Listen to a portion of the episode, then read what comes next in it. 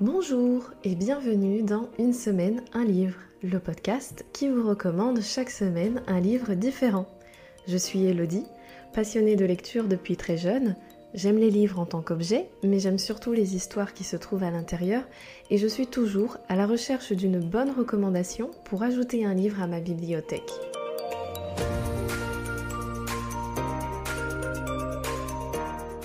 Tous les mardis, vous me retrouverez seul ou en compagnie d'un ou d'une invitée pour vous proposer une nouvelle recommandation littéraire. Et si cette recommandation a fait écho en vous, vous ajouterez peut-être ce livre à votre propre bibliothèque. Bonjour Camille, bienvenue dans Une semaine un livre, je suis ravie de te recevoir. Comment vas-tu et comment te sens-tu? Bonjour Elodie, bah, merci beaucoup de m'accueillir euh, sur ton podcast, ça me fait très plaisir d'être là. Euh, bah, écoute, euh, ça va bien, même si euh, comme c'est une première pour moi d'enregistrer un podcast, je suis un petit peu stressée, mais je suis sûre que ça va bien se passer. J'espère aussi que ça va bien se passer et que tu vas en garder un bon souvenir. oui. En tout cas, merci, merci à toi également d'avoir accepté mon invitation et de venir présenter dans cet épisode un de tes coups de cœur. Je fais partie en fait de ceux qui t'ont découvert euh, sur ta chaîne YouTube. Oui. Et euh, je cherchais de nouvelles recommandations littéraires. Donc on pourra aborder tout ce qui dit lecture juste après. Mhm. Mais avant ça, est-ce que tu veux bien te présenter et nous dire qui est Camille? Oui, alors euh, donc je m'appelle Camille, j'ai 32 ans, j'habite à Toulouse et euh, je suis blogueuse littéraire depuis 2014 sur YouTube où je parle de livres. Euh, ensuite, j'ai fait aussi un blog et puis un compte Instagram, euh, Bookstagram comme on dit, où je parle de lecture. Mais euh, voilà, donc c'est un peu en lien aussi euh, avec ma passion du livre. J'ai fait des études de lettres, de lettres modernes. Mhm. J'aurais bien aimé travailler dans le monde du livre, mais c'est vrai que c'est un milieu qui est parfois un petit peu bouché, un petit peu compliqué à intégrer. Euh, du coup, euh, bah, je me suis tournée vers une autre de mes passions qui est la création de contenu sur Internet. Euh, et du coup, bah, je suis aujourd'hui chargée de projet digital. Je, je m'occupe de tout ce qui est réseaux sociaux, site internet, newsletter, dans une, une société qui fait de l'ameublement sur mesure des dressings, des placards, et aussi des bibliothèques sur mesure. Donc finalement, c'est un petit peu, euh, voilà, je retombe un petit peu sur mes pattes euh, au niveau du livre. c'est, c'est chouette en fait que tu aies pu euh, te, te, rapprocher des livres par un moyen un peu détourné en quelque sorte de cette façon. c'est cool. Donc tout le monde digital, c'est quelque chose que tu maîtrises à fond. Ou que je maîtrise, en tout cas qui me plaît depuis depuis bah, depuis l'adolescence, puisque voilà, c'était l'arrivée des réseaux sociaux, avec notamment Facebook euh, au milieu des années 2000. Euh, et voilà, moi j'ai grandi euh, avec avec les réseaux sociaux, avec MySpace, avec les blogs à l'époque, pour les plus vieux d'entre nous. et euh, du coup, bah, euh, avant, c'était pas euh, possible d'en faire un métier. en tout cas, quand j'étais au lycée, qu'on me demandait la fameuse question qu'est-ce que tu veux faire plus tard, j'étais bien en peine de répondre à cette époque. Et puis finalement, voilà, les réseaux sociaux, tout ça, c'est devenu un métier. Donc c'est ça qui est vraiment chouette. Ouais, je fais partie de ceux qui ont eu tout ce qui dit Skyblog, etc. Ouais. Ça te rappelle quelque chose Ah oui. La nostalgie. D'accord, bah merci pour cette présentation. Et comme je le disais tout à l'heure, donc euh, tu es une chaîne YouTube et euh, certains auditeurs le savent, euh, mes deux genres littéraires favoris ce sont les polars et les thrillers. Et c'est comme ah. ça que je suis arrivée sur ta chaîne YouTube. Et euh, ce qui m'a encore plus euh, parlé et attiré mon attention, c'est ton envie de mettre en avant euh, des lectures plus poussiéreuses. Et tu l'expliques d'ailleurs dans ta bio.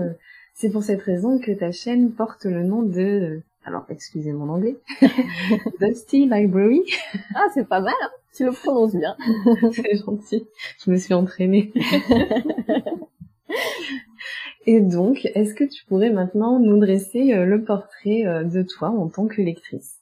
Oui. Alors, ben moi, j'ai été plongée dans la lecture euh, assez tôt, puisque ma mère est une grande lectrice. mon papa aussi me lisait des histoires à moi et à ma sœur avant d'aller au lit, donc c'était devenu un peu une tradition et aussi ma mamie qui m'a menée au bibliobus tous les mercredis après-midi. Donc c'est vraiment euh, voilà plongé dans la lecture depuis euh, ma plus tendre enfance. Euh, mais c'est vrai que le vrai tournant, je pense pour beaucoup de gens de ma génération, ça a été la découverte de Harry Potter. Ah oui. Quand j'étais en sixième, voilà, j'ai découvert Harry Potter. Alors là, j'ai plongé vraiment dans la lecture de romans et de romans de fantasy, euh, même si je j'étais pas une très très grosse lectrice euh, quand j'étais au collège, je lisais quand même pas mal de, de fantasy, euh, comme À la croisée des mondes, Evilan, tous ces univers-là qui ont un peu bercé notre notre enfance. Quoi. Et puis voilà, j'ai toujours baigné dans la lecture. Euh, à tel point que quand je suis arrivée à la fac, ben, je, suis, je, suis, partie en études de lettres modernes. Du coup là, c'était pas trop la même chose puisqu'on lisait beaucoup de classiques, qui est plutôt aussi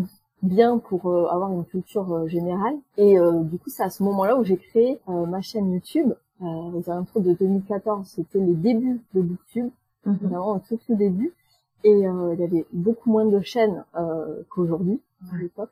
Et du coup, la Dusty Library, c'était vraiment au départ parce que je lisais beaucoup de classiques et ce qu'on appelle des lectures poussiéreuses que personne n'a trop envie de lire parce que c'est associé à du scolaire et pourtant il y a aussi de belles petites. Et puis après petit à petit bah, c'est devenu aussi les lectures poussiéreuses de, titres qu'on ne voit pas beaucoup euh, de lectures euh, de seconde main aussi mm euh, qui sont pas forcément des nouveautés parce que c'est vrai qu'à l'époque sur Booktube il y avait beaucoup beaucoup de nouveautés qui étaient mises en avant avec les services presse et les maisons d'édition ça a commencé à se développer comme ça et on voyait toujours les mêmes livres sur toutes les chaînes parce que c'était des nouveautés. Euh, moi, je voulais aussi me démarquer de ça euh, en proposant des lectures qu'on ne voyait pas souvent sur les chaînes. Voilà, un petit peu. C'est vrai que ça, ça a beaucoup attiré mon attention puisque c'est ce que j'essaye de faire avec le podcast.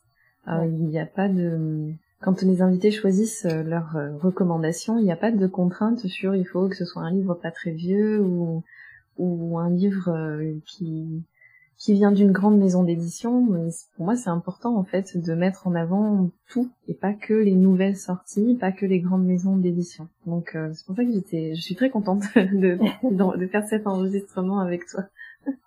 Ben oui, parce qu'il y a parfois des, petites pépites qui se cachent euh, dans des livres qu'on soupçonnerait pas, quoi. Donc euh, c'est bien de les mettre en lumière aussi. Et donc, est-ce que tu as des genres littéraires favoris? Oui, bah, tu l'as cité euh, tout à l'heure, euh, j'adore le thriller et le policier, euh, même si c'est vrai que c'est un genre littéraire que je lis beaucoup depuis quelques années, mais que j'ai découvert assez tardivement finalement, puisque j'ai découvert le style policier avec ben, les dix petits mecs, aujourd'hui qui ah. s'appelle Ils étaient dix, d'Agatha Christie, ben, je l'ai découvert, j'étais euh, en troisième année de licence, donc je vais avoir, je sais pas, 22 ou 23 ans. donc euh, voilà, j'ai découvert le, le, roman policier et les thrillers un peu tardivement, mais j'avoue que j'ai été tellement bluffée par les révélations finales, le suspense qui mhm. tient en haleine, que du coup c'est devenu mon genre de prédilection que je lis le plus. Donc voilà, c'est ce qu'on peut retrouver majoritairement sur mon blog, sur ma chaîne.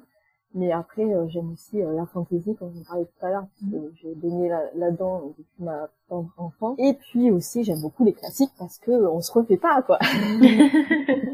Dans les polars et les thrillers, est-ce que tu as des euh, auteurs favoris? Oui, j'en parle souvent d'ailleurs sur ma chaîne. pour moi, le, le, maître du thriller, c'est Donato Carissimi, que j'adore et qui est vraiment un, un, maître dans le genre parce que il arrive à nous embarquer, il a cette plume hyper addictive il fait des, des, romans parfois avec des intrigues à tiroir où euh, tout s'entremêle, mais au final on retombe sur euh, sur nos pattes.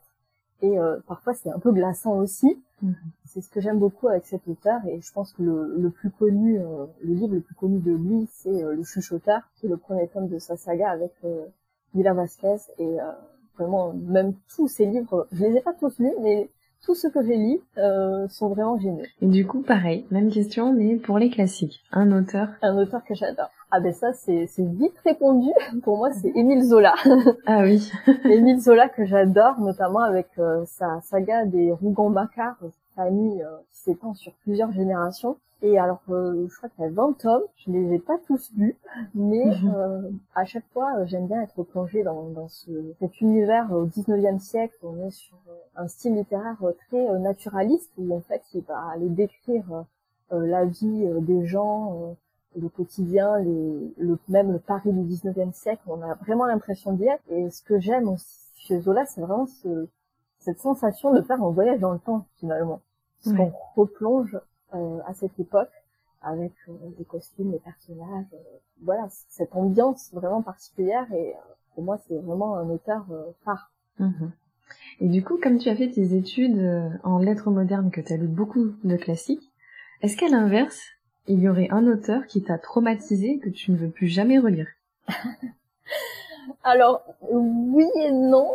On va dire que, en fait, j'ai un auteur qui m'a vraiment traumatisé. Ouais. Euh, quand j'étais en seconde, un livre particulièrement de cet auteur qui m'a traumatisé, c'était euh, Balzac avec Le lys dans la vallée. Ah oui, mais j'ai pas lu celui-ci. Tu l'as pas lu? C'était une lecture obligatoire euh, en seconde et ça avait été une vraie corvée de lire ce livre. Genre, je, je lisais dix pages par dix pages tous les jours je me forçais. Et du coup, pendant des années, j'ai plus voulu du tout lire Balzac. C'était no way quoi. Et puis finalement, dix ans plus tard, euh, c'était justement pour un cours euh, à la fac. Là, j'avais pas le choix non plus, mais j'ai dû relire Balzac avec euh, Lara Bouilleuse. Et finalement, j'ai apprécié. Alors, je sais pas si c'est le livre qui était différent ou si c'est peut-être en prenant de la maturité. Parce que c'est vrai que lire du Balzac à 15 ans, c'est un peu compliqué. On n'a mhm. peut-être pas toujours la maturité pour lire ça en tout cas, moi, je l'avais pas, je pense, à l'époque. Et du coup, j'ai pas su apprécier la plume euh, de cet auteur qui vraiment a fait euh, euh la divine, la comédie humaine, c'est ça. La comédie humaine sur tellement de tomes, il était tellement prolifique. il paraît qu'il carburait au café, d'ailleurs, pour pouvoir tenir et écrire tous ses livres. Mais finalement, je me suis réconciliée avec Balzac et depuis, j'en ai lu quelques-uns qui sont, voilà, Certains m'ont convaincu, d'autres moins, mais disons que je suis un peu moins fâchée avec cet auteur. Ah, c'est bien, tu lui as, enfin, oui, tu lui as redonné une deuxième chance puisque tu n'avais pas trop le choix avec les études, mais au moins, il a profité de sa deuxième chance. c'est ça.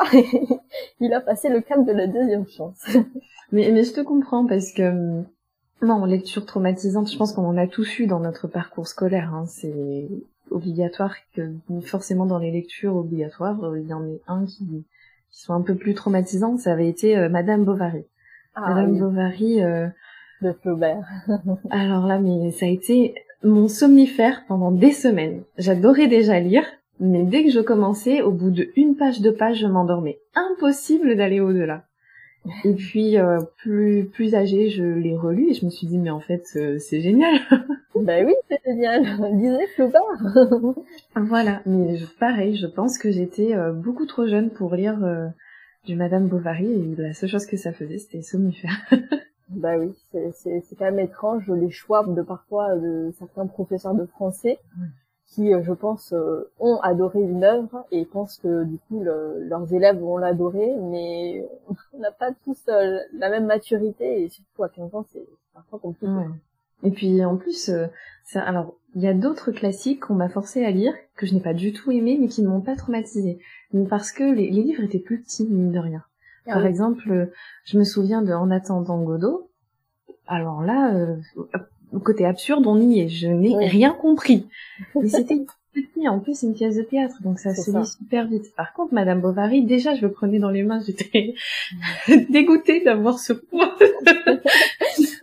ce poids physique en plus. Exactement. Et du coup, de faire ça, mais j'étais, j'étais au collège et je, je regrette pas parce que ça, ça, ça m'a permis d'apprendre à me forcer à lire euh, certaines fois parce que bah du coup j'ai continué à avoir des lectures obligatoires pendant longtemps.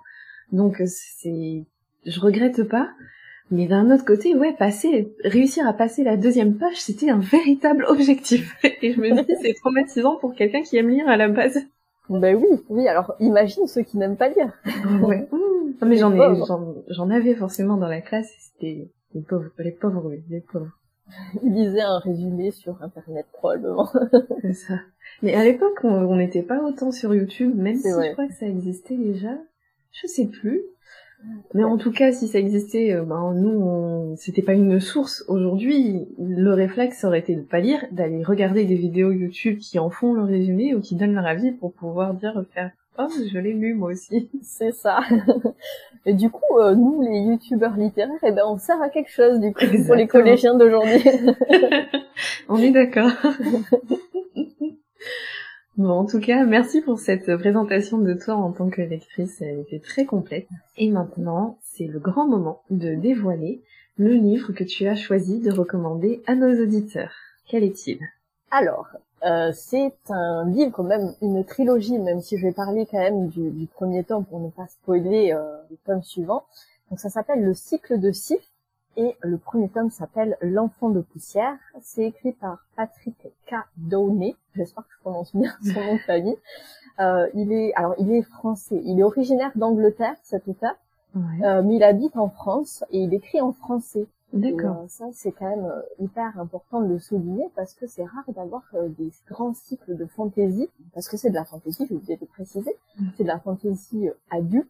Euh, et euh, c'est vrai qu'on a l'habitude de lire euh, du Brandon Sanderson, du Tolkien, Ouais. du Robin Hood, mais qui n'est pas écrit en français dans le texte. Et là, pour le coup, ce n'est pas traduit, c'est du français.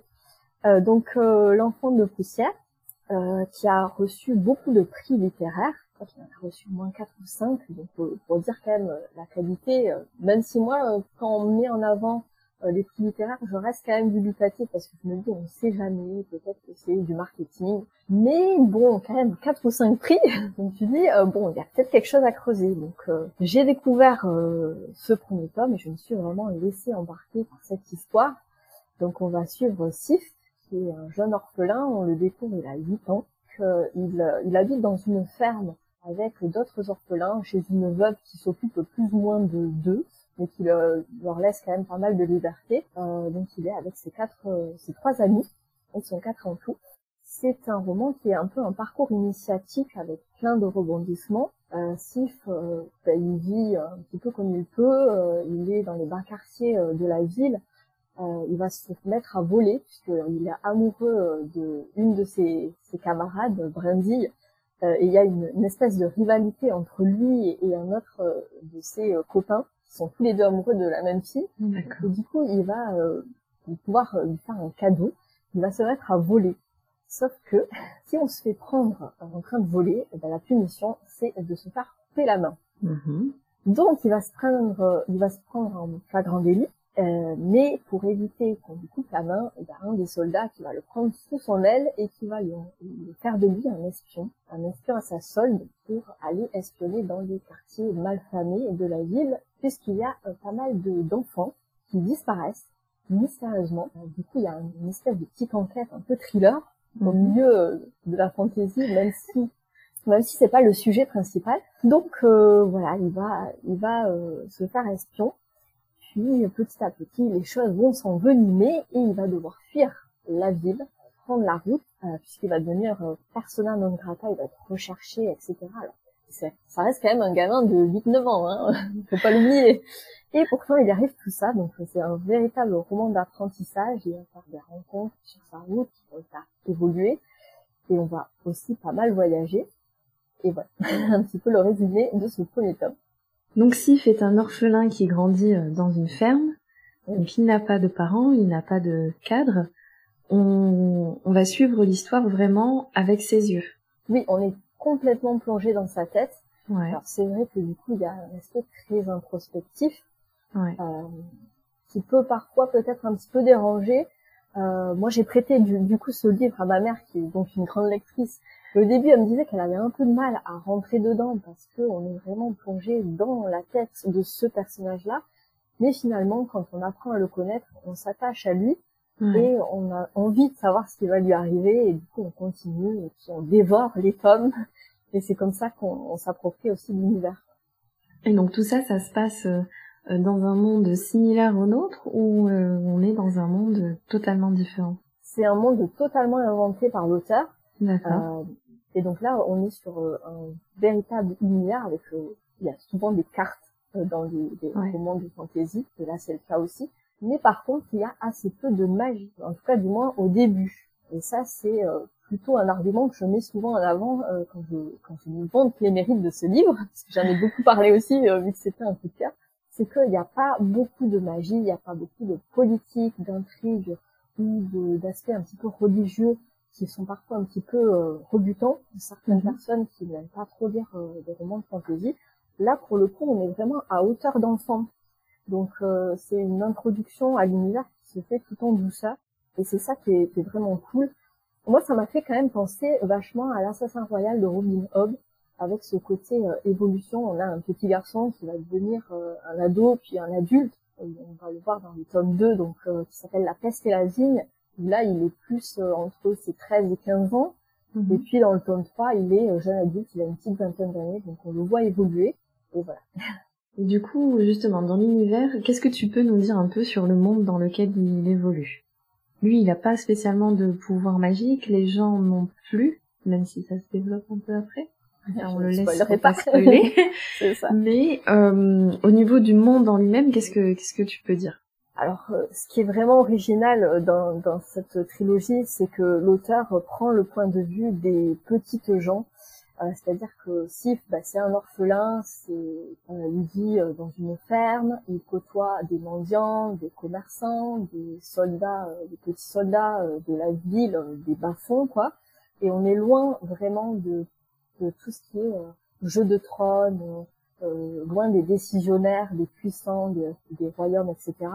ce qui est quand même assez rare en fantasy, puisqu'on a vraiment l'habitude d'être euh, du point de vue des puissants, euh, mhm. par exemple dans Game of Thrones ou euh, dans le Seigneur des Anneaux même. On est, on est beaucoup avec des gens qui sont décisionnaires, alors que là pas du tout. On est vraiment avec un enfant qui n'est rien, qui n'est rien à la base. C'est vraiment un point de vue qui est assez intéressant, je trouve.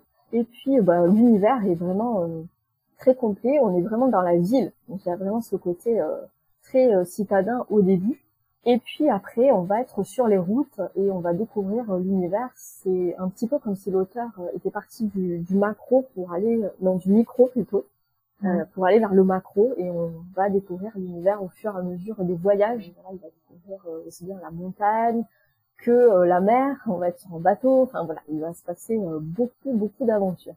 Oui, donc c'est vraiment un roman d'aventure au final. Oui, oui. Et puis il y a une partie aussi euh, martiale puisqu'il va devenir mercenaire, il va faire la guerre. Donc euh, ça va s'assombrir au fil des tomes. Ça c'est du beau teasing je trouve. cool.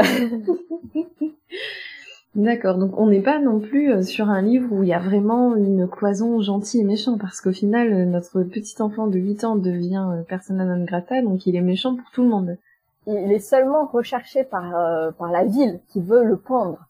Ah. Mais en dehors de la ville, il n'est pas connu, il n'est pas recherché, donc euh, il peut quand même euh, poursuivre sa route, heureusement. Et oui, non, ce n'est pas un livre qui est très manichéen, même s'il y a des notions de bien et de mal, on, on est quand même sur des nuances de gris, j'ai envie de dire. Les personnages sont à la fois ont des bons côtés et des moins bons côtés, et c'est ce qui fait qu'il il semble vraiment réel quoi ça donne vraiment une dimension euh, plus proche de nous de la réalité de notre monde. Mhm. parce que bah, dans la vie euh, tout n'est pas noir ou, rose quoi. C'est vrai. Mais je, trouve que c'est c'est rare justement dans des romans de fantasy d'avoir euh, des enfants et puis de pas avoir cette vision très bah, justement blanc ou noir très manichéen de mettre beaucoup de nuances c'est rare avec des personnages enfants c'est vrai, c'est vrai parce qu'on a l'habitude d'avoir euh, des romans de fantasy euh, avec des enfants, mais qui sont à destination d'un public euh, jeune, oui. de young adulte ou de jeunesse. Alors que là, c'est vraiment un, de la fantasy à destination d'adultes. Donc on voit cette évolution et cette noirceur qui se met petit à petit en place. Et oui, il y a un petit peu de violence, mais ça reste quand même assez suggéré. on n'est pas trop dans le gore. Ceux qui auraient peur de ça, n'est pas trop dans le gore. c'est très bien. il, y a, il y a des passages qui sont un peu plus compliqués, de, de la violence. Euh, parfois, euh, alors le viol n'est pas évoqué, mais est suggéré. Donc euh, voilà, on est vraiment pour un public adulte. Je tiens à le préciser quand même. non, non, c'est, c'est, c'est très très bien. Et quand il prend sa fuite, on se retrouve avec un personnage solo où il va se retrouver avec des acolytes, etc. Non, il va, il va euh, se retrouver avec un homme qui est, euh, qui fait partie d'un peuple de mercenaires qui euh, va le prendre sous son aile et qui va le former. Donc vraiment ce côté apprentissage.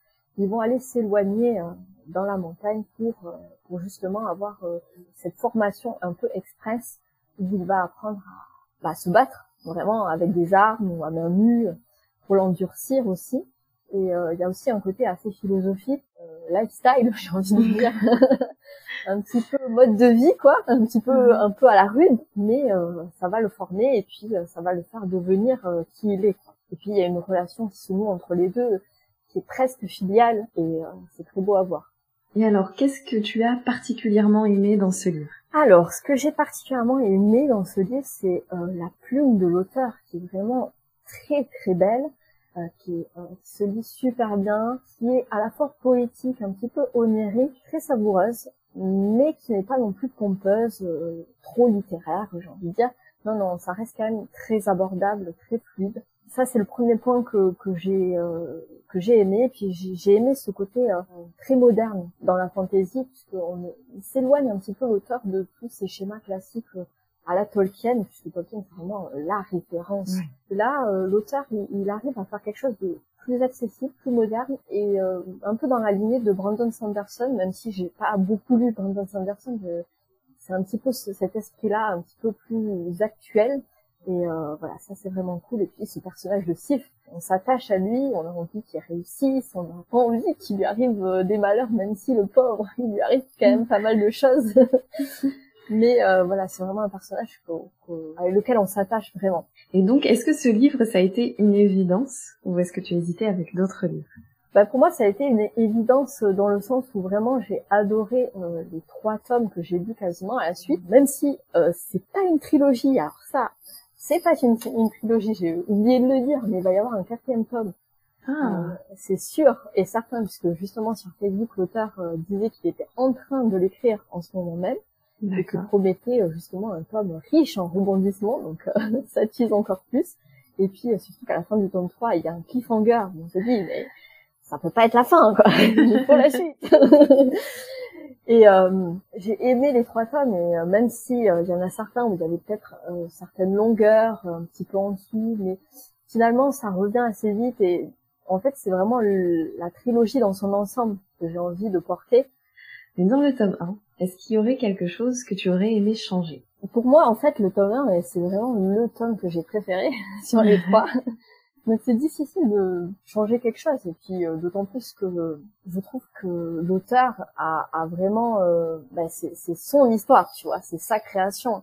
Donc euh, je me verrai pas euh, le droit de changer quelque chose. Je suis personne pour ça alors avant qu'on passe à la conclusion de l'épisode est-ce que tu vous souhaiterais ajouter quelque chose pour donner envie à nos auditeurs d'aller lire le livre que tu nous recommandes? Alors, euh, vraiment, n'ayez pas peur euh, de la bricasse que c'est, parce qu'il fait quand même, euh, je crois qu'il fait euh, 7, peut-être pas, si, c'est plus de 700 pages, quand même. Et même les trois tomes sont quand même assez volumineux, mais en même temps, ça reste de la fantaisie, et la fantaisie, c'est souvent des gros pavés de plus de 500 pages, parce qu'il faut le temps de développer l'univers et les personnages. Mais euh, voilà, n'ayez pas peur de la grosseur euh, du livre parce qu'on est vraiment euh, complètement immergé. Une fois qu'on est dedans, ça se lit vraiment tout seul. Allez-y, parce que cette trilogie est vraiment géniale. Je dire merci pour cette présentation. donc on va passer aux deux dernières questions de l'enregistrement. La première, une facile. Quel livre lis-tu en ce moment?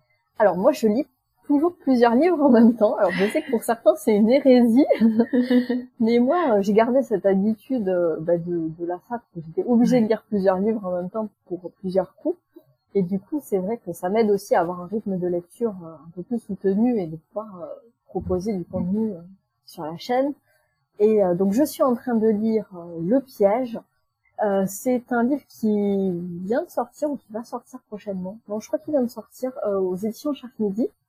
Et en fait, c'est l'histoire euh, d'un romancier euh, euh, qui a eu un premier livre qui a été un succès, mais depuis, il a du mal à écrire. Ça, c'est quelque chose, c'est un, un trope qu'on retrouve souvent. Et mhm. en fait, il est prof à l'université, donc il aide des élèves dans des ateliers d'écriture. Et un jour, un de ses élèves va lui faire le pitch de, du roman qu'il aimerait bien écrire. Et quand cet élève lui fait le pitch, eh ben, il va se dire, oui, ça c'est sûr, c'est une histoire qui va faire un carton ça va être un best-seller. Sauf que plusieurs années plus tard, il se rend compte que cet élève n'a jamais écrit ce livre puisqu'il est décédé. Donc, il va décider de l'écrire à sa place. Et là, il va recevoir un mail anonyme qui lui dit je sais ce que tu as fait. Et ça va être voilà une lente descente aux enfers. Je n'en sais pas plus, je suis en train de le dire. je vois, je vois. Mais je crois effectivement l'avoir vu passer. Je pense qu'il est déjà publié. Hein. Oui, il a dû sortir euh, au début février, quelque chose comme ça. Voilà. Et puis le deuxième livre que je suis en train de lire, c'est euh, le tome 6 de Miss Peregrine et les enfants particuliers. Donc c'est une série qui est quand même assez connue, c'est de la jeunesse fantastique. Et euh, voilà, c'est le dernier tome, donc c'est c'est la fin de cette saga que j'aime beaucoup. Et enfin, dernière question, quelle est ta principale source de recommandations littéraires? Alors je vais pas du tout être originale pour le coup, puisque là où je suis le plus influencée, c'est euh, forcément par BookTube, donc euh, les chaînes littéraires sur YouTube, parce que même si moi je tourne aussi pas mal de vidéos, euh, j'en consomme aussi beaucoup, je regarde aussi les autres et forcément on s'influence les uns les autres. Donc voilà, c'est principalement Séverine de la chaîne Il est bien ce livre, qui lit beaucoup de thrillers, hein, c'est un peu la queen du thriller dans le YouTube game. Et sinon, euh, j'aime beaucoup aussi euh, Stéphanie de Kitty Booking, qui elle dit un peu plus euh, de jeunesse, de fantaisie, un peu de tout. J'aime beaucoup aussi Isabelle des Chroniques du Hérisson, qui aussi aime beaucoup lire des thrillers et du contemporain. Donc voilà, c'est pour en citer que trois, mais il y en a tellement plein que j'aime beaucoup. Je voudrais pas que, que d'autres le prennent mal, mais je peux pas citer tout le monde. Oui, c'est déjà très bien. Donc merci. Peut-être que si certains cherchent de nouvelles chaînes YouTube et qu'elles euh, ne sont pas connues, et eh ben ça n'hésitez pas. l'occasion. Voilà. Tout à fait. Je te remercie Camille d'avoir pris le temps pour cet enregistrement, d'avoir répondu à mes questions. Merci euh, de cette recommandation également et j'espère que ça aura donné envie à nos auditeurs d'aller se procurer le livre. Merci à toi Elodie de m'avoir invité, c'était vraiment euh, très sympa comme petit exercice au podcast. J'espère que vos auditeurs seront convaincus par euh, ma présentation, en tout cas j'espère. Et, euh, et puis merci beaucoup.